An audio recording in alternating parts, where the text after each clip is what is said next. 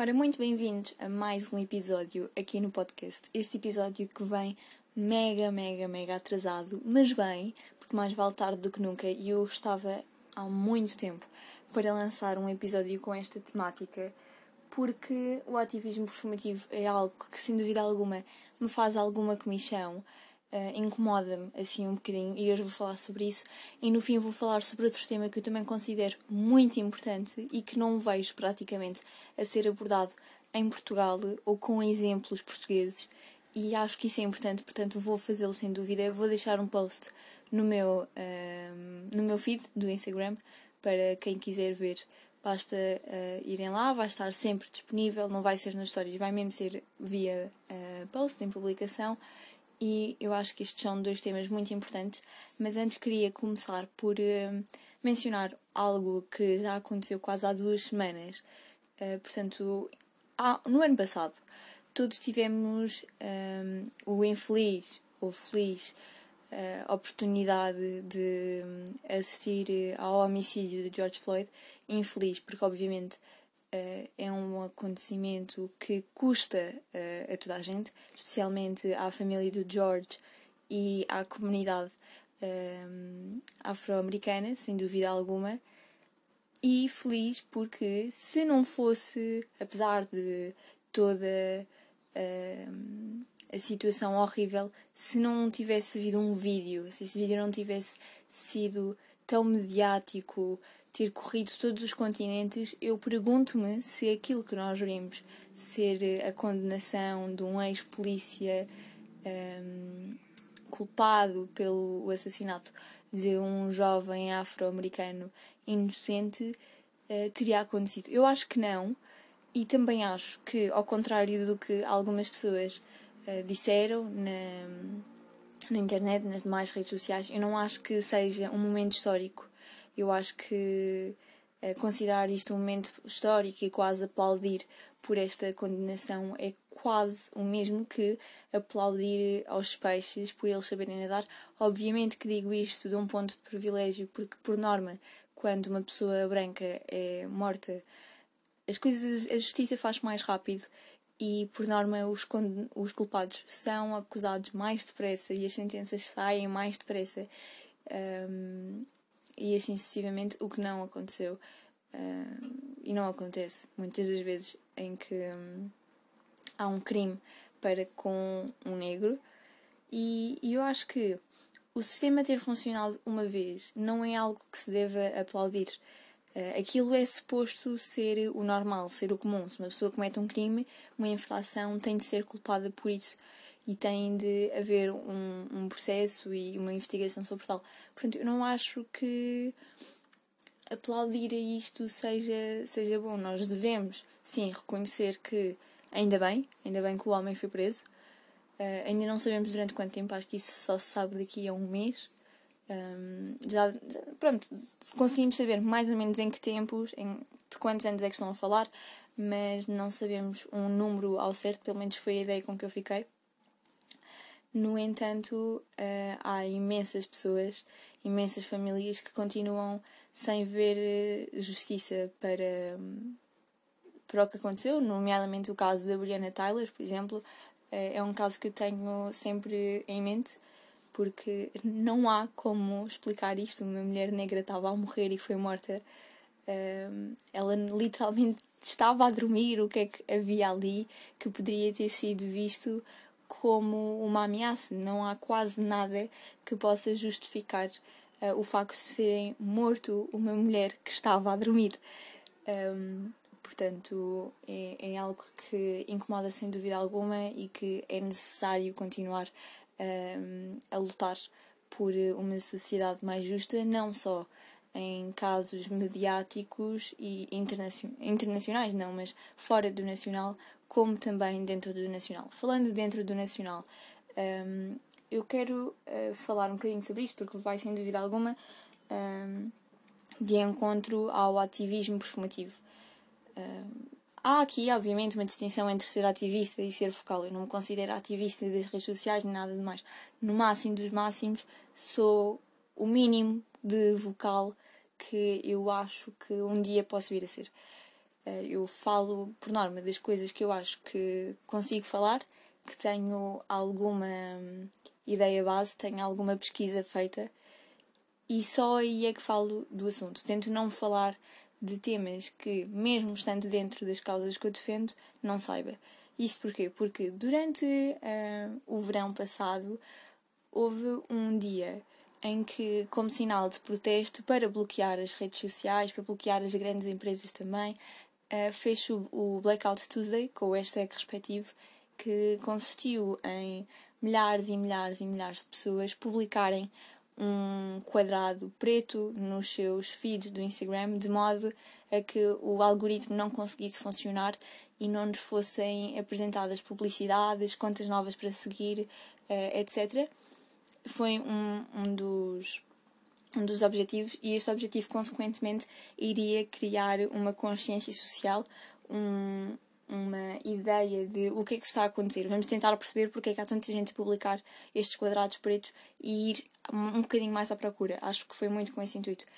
E na altura houve hum, uma grande pressão de, das massas, das pessoas, para ir a certos influencers, também em Portugal, por exemplo, a Mariana Galhardes, a Sandra Silva, uh, e a tantas outras, e outros também, para eles falarem do assunto.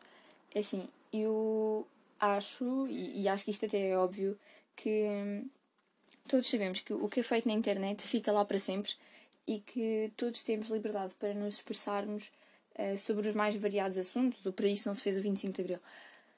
Mas há que ter noção que hum, quando falamos de alguns tipos de assuntos, e quase na maioria de todos eles, temos uma responsabilidade do género. Estamos a falar sobre algo que é mediático, algo que envolve um coletivo que é desfavorecido ou oprimido durante vários anos ou sofre de alguma forma por parte económica, social, etc. Temos quase uma responsabilidade social do género. Se vamos falar sobre isto, convém que falemos uh, certo daquilo que estamos a dizer, de uma forma coesa, convicta e que defendamos esta linha de pensamento até ao fim, porque não serve muito nós irmos fazer pressão na, na Sandra Silva, na Mariana Galhardas. Estou a dar estes dois exemplos que são de duas influências que reagiram de formas bastante diferentes, na minha opinião.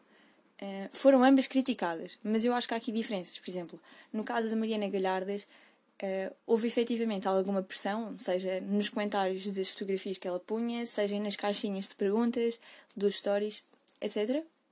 E ela disse que não ia falar sobre o assunto, porque por norma um, ehm, sabe sempre que vai haver sempre alguém que a critique, seja por falar ou por não falar, portanto prefere não o fazer, e porque é uma situação polémica e sensível e tem medo de dizer algo que não esteja correto.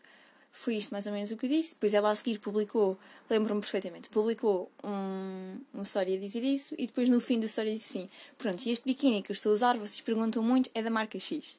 E o pessoal caiu-lhe tudo em cima porque imediatamente a seguir dela ter falado indiretamente de racismo e do caso do George Floyd, falou sobre o biquíni. A malta caiu-lhe em cima, mas de certa forma ela até foi correta.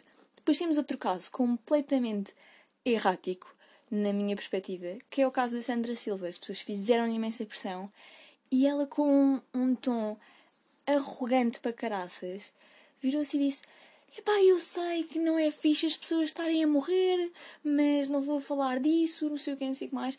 E, e esta frase, não é fixe as pessoas morrerem, uh, ficou bastante marcada. E até hoje há pessoas que usam isso como. Opa, às vezes como meme, outras vezes como exemplo do género não sejas esse tipo de pessoa uh, em outras situações. E, e aqui uh, separa muito bem o que acontece quando há pressão. Portanto, a, a, o que eu vou falar a seguir, e vou mesmo dar um exemplo e dizer o nome de uma pessoa, uh, eu em questão um, falei diretamente com a pessoa, portanto, uh, da minha parte acho que fiz o melhor que pude e, e sei que mais pessoas o fizeram e tirei inclu inclusive print ao story para caso depois uh, acontecer o mesmo que o Rui Unas fez há uns tempos, uh, não mostrar que não foi no intuito de expor a rapariga, mas de, de explicar aqui uma coisa. Pronto, como eu estava a dizer, há estas duas reações distintas quando quase que forçamos alguém a falar. E depois Outra coisa que não tem nada a ver é quando a pessoa fala por vontade própria. E no caso foi a Ana Pacífico. Eh, eu por acaso até andei na mesma escola que ela durante algum tempo e, e assim, mas nunca, nunca me dei muito com ela e entretanto ela criou a página dela e eu fui acompanhando mais ou menos o crescimento e lembro-me perfeitamente de ver a publicação, ver o tipo de comentários da publicação, vocês podem ver. Ela pôs o quadradinho preto. E hum, isto para explicar o que, que quando nós nos mencionamos uh, sobre uma causa, nos fazemos vocais de uma causa, convém que o passado uh, 3, 4, 5, 10, 11 meses mantenhamos mais ou menos a mesma linha. Não, não podemos defender antirracismo uh, num dia e ignorar racismo no outro, que foi exatamente o que aconteceu. Eu não sei se vocês se lembram, mas pá, aí quase há três semanas, se calhar até já passou mais tempo, circulou pela internet um vídeo de um agente chamado Vasco Leitão, cuja a esquadra não sabemos, porque ele, ao contrário do que é suposto, recusou-se identificar. Logo aqui está um erro que a Ana, pelos vistos, também não viu. Uh, o outro erro que ela também não viu foi ele, uh, estando em Lisboa, vendo centenas ou dezenas de pessoas brancas, automaticamente escolheu um cidadão negro da Amadora para lhe perguntar o que, é que ele estava ali a fazer e tentar aplicar uma coima inexistente. Às outras pessoas todas brancas que estavam na mesma esplanada, no mesmo mirador, perto até do mesmo sítio, uh, ele simplesmente escolheu nos fazer. Portanto, aqui, a menos que a Ana tenha um, seleção de, de, problemas, portanto, aqui vê um problema, ali o mesmo problema já não existe, uh, o caso parece-me muito simples. A questão aqui é, tal como eu disse no início, quando nós escolhemos hum, falar sobre uma causa, convém que mantenhamos a mesma linha. Obviamente que quando nos apresentam informações novas, podemos mudar a nossa opinião. E sou totalmente a favor disso e, inclusive, já o fiz. Entre conversas com amigos e até no meu próprio Twitter, já defendi, por exemplo, uma coisa que não tem nada a ver com o tema, mas uh, eu antes defendia, isto para dar um exemplo, antes defendia que a prostituição devia de ser uh, regulamentada, hoje defendo a abolição da pornografia e da prostituição. São coisas completamente diferentes porque me foram apresentadas novas informações fui-me informar mais sobre o assunto, fui estudar o assunto e mudei a minha, a minha opinião. Mas a minha ideia base continua a mesma, continua a ser proteger mulheres pela lógica do feminismo e, e, tudo, e tudo mais. Agora, aqui, a lógica é de pôr um quadradinho negro porque há um caso de racismo nos Estados Unidos que é mediático e está a dar likes e está a dar followers e está a dar isto e aquilo, mas quando vemos um vídeo em que um cidadão negro foi escolhido para aplicar uma coima que não existe, o único problema que vemos é o agente não ter aceitado a carta de condução como documento de identificação. Aqui o, problema parece-me muito claro. Como a Ana Pacífico, há N influencers, há N pessoas uh, no Insta, no Twitter, com este tipo de, de, linha. E é preciso ter um bocadinho de cuidado. E, e eu acho que aqui o melhor a fazer foi o que eu e mais pessoas que eu sei que fizeram foi falar com a pessoa. Eu mandei-lhe. Uh, isto não é suposto ser um expose em nada, é mesmo para explicar a situação. Porque há, há vários casos desses e nós precisamos saber como é que lidamos com este caso. Eu, na altura, fiquei com muita. Uh, epá, fiquei mesmo muito chateada com o assunto porque irrita-me bastante ver este tipo de coisas a acontecer e não poder fazer nada, falar com a pessoa e a pessoa, uh, depois de uh, supostamente ler, ouvir, whatever, uh, uma explicação detalhada a dizer: olha, isto é inconstitucional, isto não pode acontecer porque a lei não permite, isto é racismo, isto é força policial, etc. E, depois a pessoa não, não. Obviamente que as pessoas não têm de mudar de opinião, cada um pensa como pensa, mas lá está, há opiniões que não são opiniões. Nós estamos a falar sobre racismo, ser racista não é uma opinião. Ter visão seletiva não é uma opinião. Dizer que não vejo cor não é uma opinião e denuncia privilégio branco, por exemplo. Uh, há aqui várias coisas disfarçadas de opiniões que não são de todas as opiniões, são microagressões dirigidas para uma comunidade que está constantemente a sofrer de preconceito uh, e um, opressão pelas, pelas demais. Portanto, há que ter aqui um bocadinho de cuidado. Outra pessoa que também o fez e que tentou apresentar um pedido de desculpas foi o Rui Unas, e eu quero falar um bocadinho sobre isto para ligar com o tema da rape culture, Para quem não sabe, rape culture em português significa cultura da violação, e aqui quero inserir um trigger warning para assédio e violação. Uh, a rape culture consiste, portanto, a cultura da violação consiste em normalizar este tipo de crimes. Uh, dia 24 de abril começou nos Estados Unidos, através do TikTok, se não me engano, uma iniciativa, se é que posso chamar assim, de um, tornar o dia 24 o Dia Internacional da Violação, portanto, os homens podiam violar as mulheres. Isto não é legal, um, não tem nenhuma base que, que o justifique, daquilo que eu percebi, é simplesmente. Um, epá, se quisermos comparar, imagine-se o filme da Purga quase a tornar-se real. Foi muito. Foi logo a primeira coisa que eu me lembrei. Qualquer dia, se continuarmos por esta linha, o dia da purga, dos filmes da purga dos Estados Unidos, torna-se real. Neste caso, quase que foi, não é? Não sabemos ao certo se aconteceu, não. Não faço ideia se aconteceu ou não, se houve vítimas ou sobreviventes, porque a palavra vítima nem sempre é muito correta.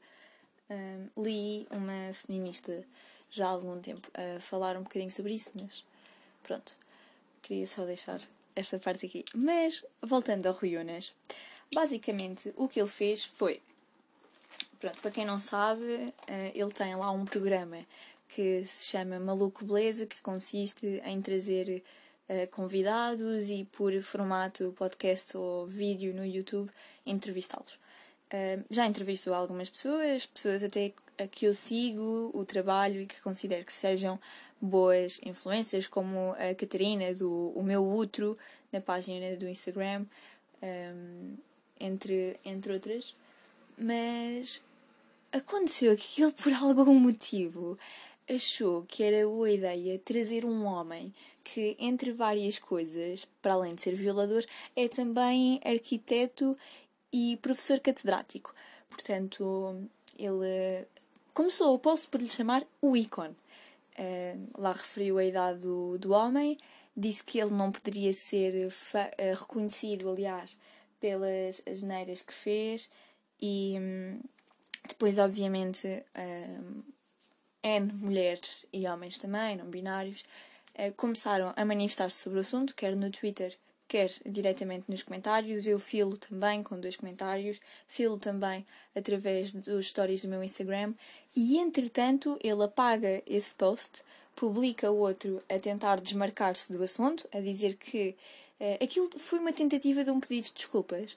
Uh, mas nem sequer havia a palavra desculpa, nem lamento, nem nada do género. Foi mais no rumo de eu não escrevi isso, vocês é que leram mal. Eu não estou aqui a banalizar a violação. Vocês sabem muito bem de que lado da barricada é que eu estou. Não, não sabemos. Porque para além dele ser aquele tipo de pessoa que é muito shanty e shanty e depois dá um no cravo e um na ferradura em quase todos os temas, não sabemos em que lado da barricada é que ele está por situações como estas. Portanto, eh, este foi um dos exemplos eh, mais recentes que eu vi da rape culture vindo de um homem que fosse uma figura pública. Depois podemos falar também de outros. Uh, podemos falar do caso da Sofia Arruda, que ela, e muito bem, falou sobre o caso de assédio no trabalho dela, que a impediu durante entre 5 a 7 anos trabalhar, ainda são bastante tempo, ainda é bastante tempo. Uh, e logo, logo, logo a seguir saíram uh, comentários, um, quer seja nas redes sociais, quer seja via crónica ou pseudo-jornalismo, chamem-lhe o que quiserem, uh, no Observador, se não estou em erro, ou no Expresso, já não tenho a certeza, foi num destes dois. Pronto, mas a pessoa que escreveu foi o Henrique Raposo e ele diz qualquer coisa do género: Cara, minha Sofia Arruda, faltam nomes. Não, não faltam nomes, e quando dizemos isto, não só estamos a banalizar e a desvalorizar todo o ato que hum, é bastante corajoso, nem todas as vítimas ou sobreviventes têm de, passado anos, um, ou mesmo pouco tempo depois do, do acontecimento, falarem sobre o caso. Nenhuma tem a obrigação disso. Um, só o ato que lhes aconteceu já é demasiado penoso, já é demasiado doloroso para ter de ser uh, reportado publicamente, tendo em conta que estão uh, à mercê de homens e mulheres que se acham no direito de exigir nomes, como fez o Henrique Raposo, que demonstra que nada percebeu do assunto. Portanto, ela disse que uh, não ia mencionar uh, o nome da pessoa, já lhe passou imenso tempo, se calhar não faz sentido para ela. Um, se calhar não faz sentido para nenhuma das vítimas ter de trazer o nome destes monstros outra vez às luzes da ribalta, porque vejamos, quando trazemos nomes, como se trouxe durante várias vezes o Tomás Taveira, depois temos tantas outras pessoas a passar-lhes a mãozinha nas costas, a dizer assim: ele não pode ser reconhecido pelas asneiras que fez, ele é meu amigo, nunca faria isso. Ela agora só está a falar, já passou este tempo porque quer fama. Ela não aparece há imenso tempo e agora quer fama ou quer dinheiro. Não, nenhuma de nós quer fama nem quer dinheiro e continuar com estas ideias e estes comentários que, de certa forma, quase que indicam que hum, as, as acusações são falsas, são erradas porque entre vários estudos eu fui à procura de um e há um, um, um artigo no público de um estudo de 2018. Uh, eh, foi o mais recente que eu consegui encontrar, peço desculpa, mas um estudo de 2018 que diz que de todas as denúncias feitas, apenas e apenas 3 a 4, vou repetir, 3 a 4% são falsas ou simulações. Portanto, se só 3 a 4% são falsas ou simulações, podíamos perfeitamente acabar com algumas destas frases que eu disse que eliminam qualquer um, tentativa ou vontade de alguma vítima denunciar aliado de um sistema uh, de justiça que muitas das vezes é machista. Para recordar, tivemos há algum tempo um caso de um juiz a citar a Bíblia para defender um homem que agrediu ou violou, já não, já não me recordo muito bem, uh, a mulher. Tivemos também, ainda há bastante pouco tempo, cerca de se calhar duas semanas, um juiz que aplicou 18 meses de pena suspensa a um padrasto que violou uma criança de 13 anos. Portanto, isto depois de o crime se ter comprovado, ok? Portanto, quando temos este tipo de justiça que é machista, que uh, ainda é muito difícil acreditar na, nas vítimas, nas mulheres e também nos homens, porque também há uh, homens que são violados e pessoas de género fluido e não binárias que também são violadas uh, há que considerar tudo isto porque uh, eu sinto que se para, para as mulheres que são a maioria uh, já é difícil falar sobre estes assuntos, já é difícil dizer o eu também em português, porque e, e repare-se que agora cada vez mais estão uh, a surgir caras bastante conhecidas, inclusive. Temos uh, a Guevara, temos a Catarina Furtado, temos a Inês Benfeitas, que, pronto, ela não é uma cara propriamente conhecida da televisão, mas saiu na revista Sábado, ela, Mel Sampaio, tantas outras mulheres que foram assediadas, seja na praia, no trabalho, no lugar, um, em sociedades de advogados, em televisão, em rádio, seja onde for, sofreram deste tipo de crime e o bombshell não é só nos Estados Unidos, acontece em todo o lado. E era o que eu estava a dizer. Se imagino que para as mulheres seja muito difícil ganhar coragem, terem de se deslocar a uma esquadra, fazer a queixa, um, caso seja imediato após a violação, dirigirem-se ao hospital para fazerem os exames, que porventura já são exames muito agressivos. Um, se para nós, enquanto mulheres, é difícil porque somos tão desacreditadas pela população no geral, imagine-se um homem, não é?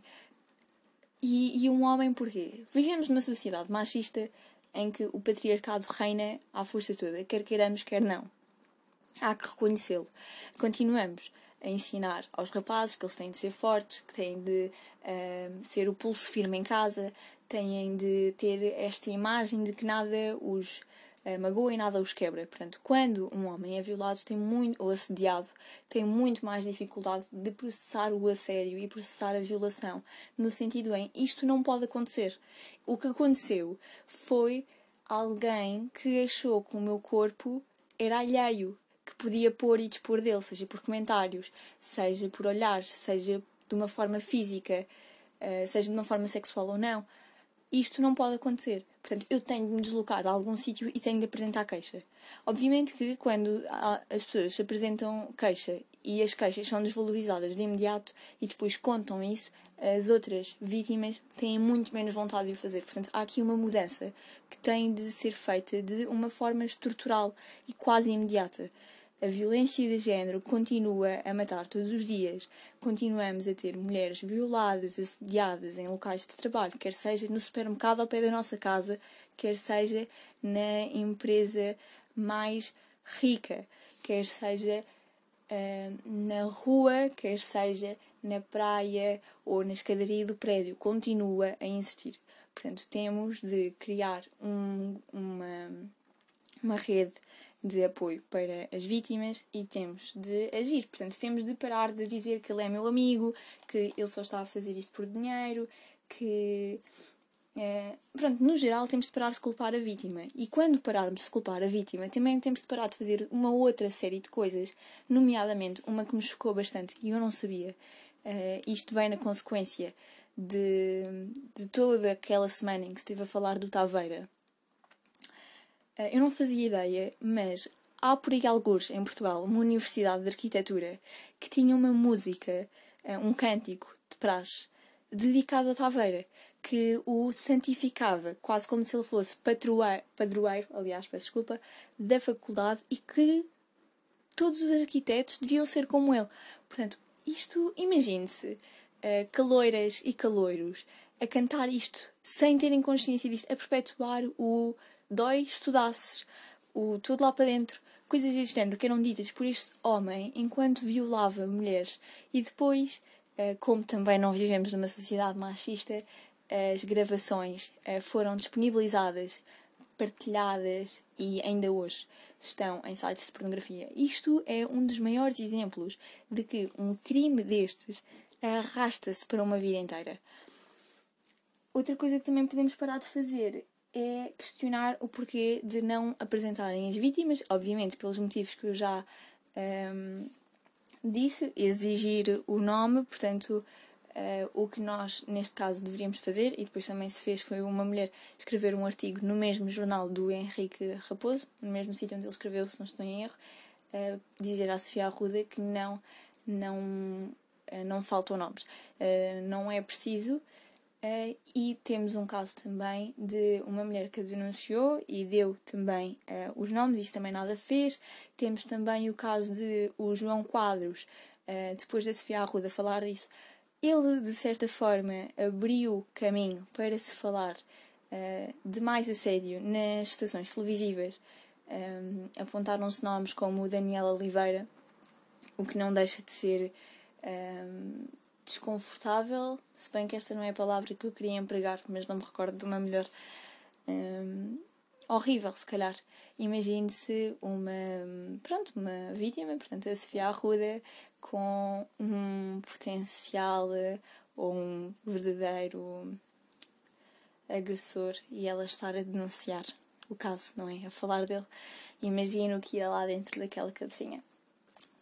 Entretanto, uh, também abriu assim um caminho para assédio homossexual, portanto ele também existe, não é assim tão falado, não, não posso falar dele agora porque não tenho muito conhecimento sobre isso, portanto não vou fazer agora, se calhar daqui a 7 ou 8 episódios já sei um bocadinho mais e talvez possa falar do assunto, mas creio que acontece mais ou menos nos mesmos moldes que acontece o assédio heterossexual e também de mulheres para homens. Portanto, aqui não há uh, nada que agarre o, o, um agressor ao género do mesmo. Isto é importante de, de marcar.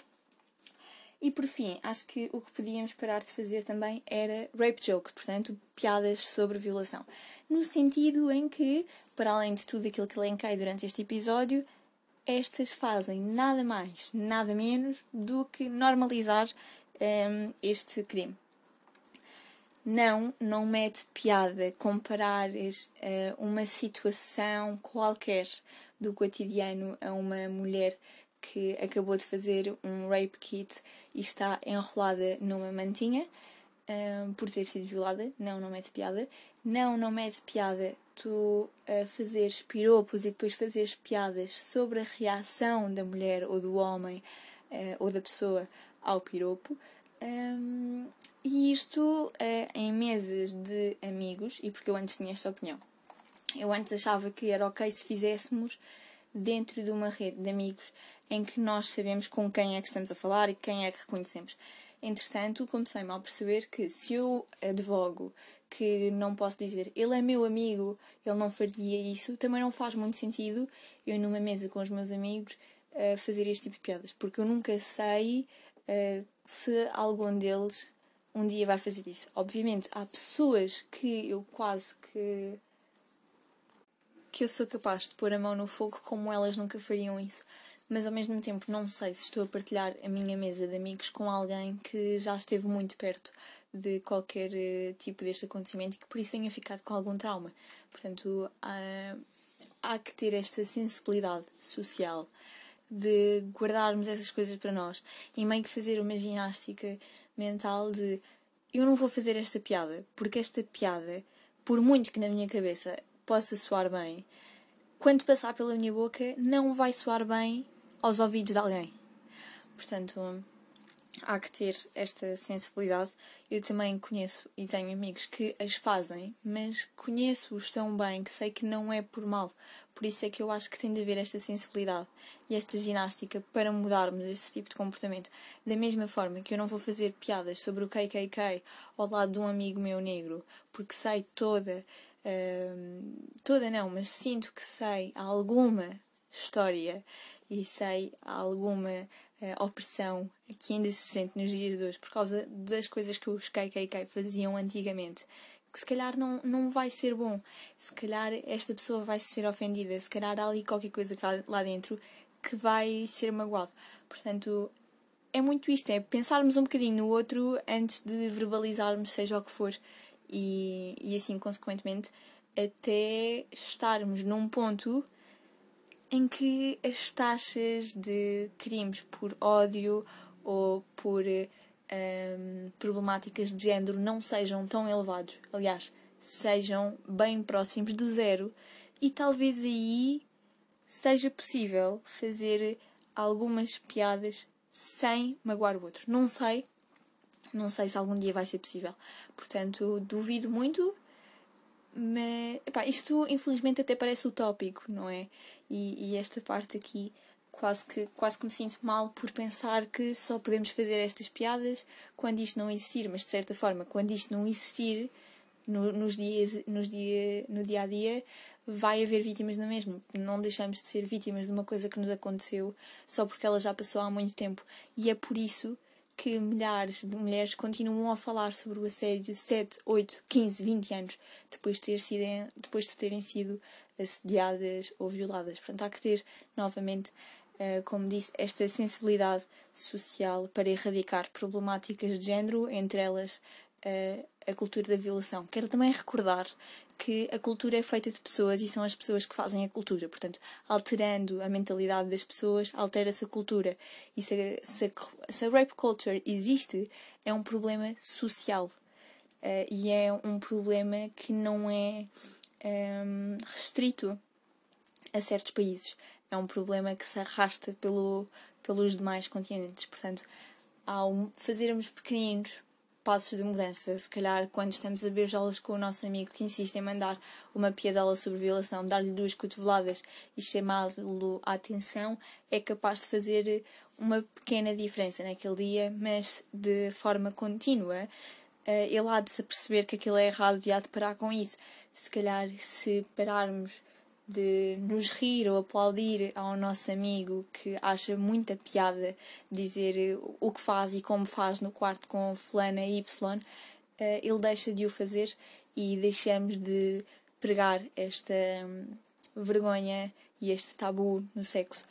Uh, há muitas coisas que podem ser mudadas de modo a que a rape culture deixe de existir, que deixe de haver uma culpabilização da vítima, que deixe de existir esta disparidade entre o homem que está com muitas, que é um garanhão, e a mulher que está com muitas, que é uma senhora da vida. Porque, tendo de forma direta ou indireta, isto vai acabar por ter um peso na, na cultura da violação e na sociedade porque vai automaticamente alimentar a ideia uh, do elo mais forte e do elo mais fraco.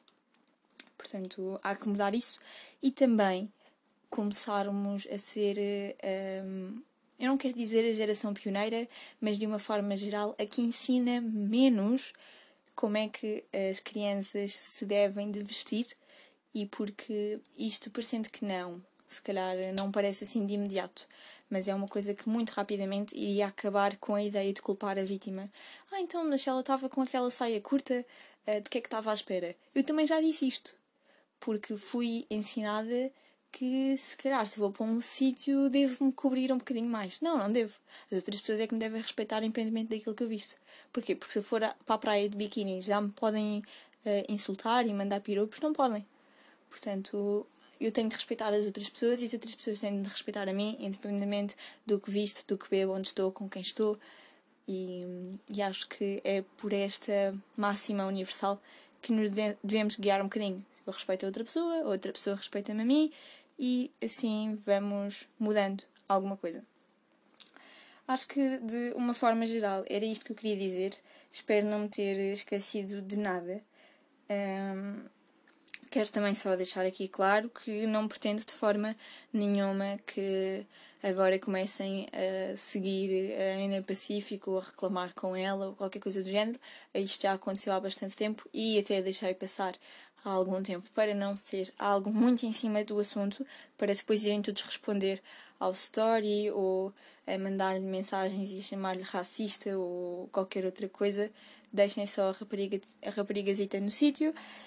Um, e pronto, tenham só consciência que isto existe e que o unfollow é uma coisa muito fácil de fazer. Eu filo e faço assim muito rápido. Quando deixo de perceber que uma pessoa não faz conteúdo que me interesse ou que me alimente de alguma forma, eu deixo de o fazer. E era muito nesta lógica que eu queria uh, seguir com a ideia do ativismo performativo. Isto só para uh, rematar com o episódio do podcast se eu vejo uma pessoa que eu estava a fazer e eu sigo, então eu paro de seguir essa pessoa. Falo, se calhar tento falar um bocadinho com a pessoa e depois paro de o fazer. Foi exatamente o que eu fiz. Façam isto se acharem que o devem fazer. E pronto, acho que não tenho mais nada a acrescentar. Vou gravar o próximo episódio porque estou a gravar isto num domingo e preciso lançar o outro na terça. Portanto, era muito visto. Obrigada. Bebam água.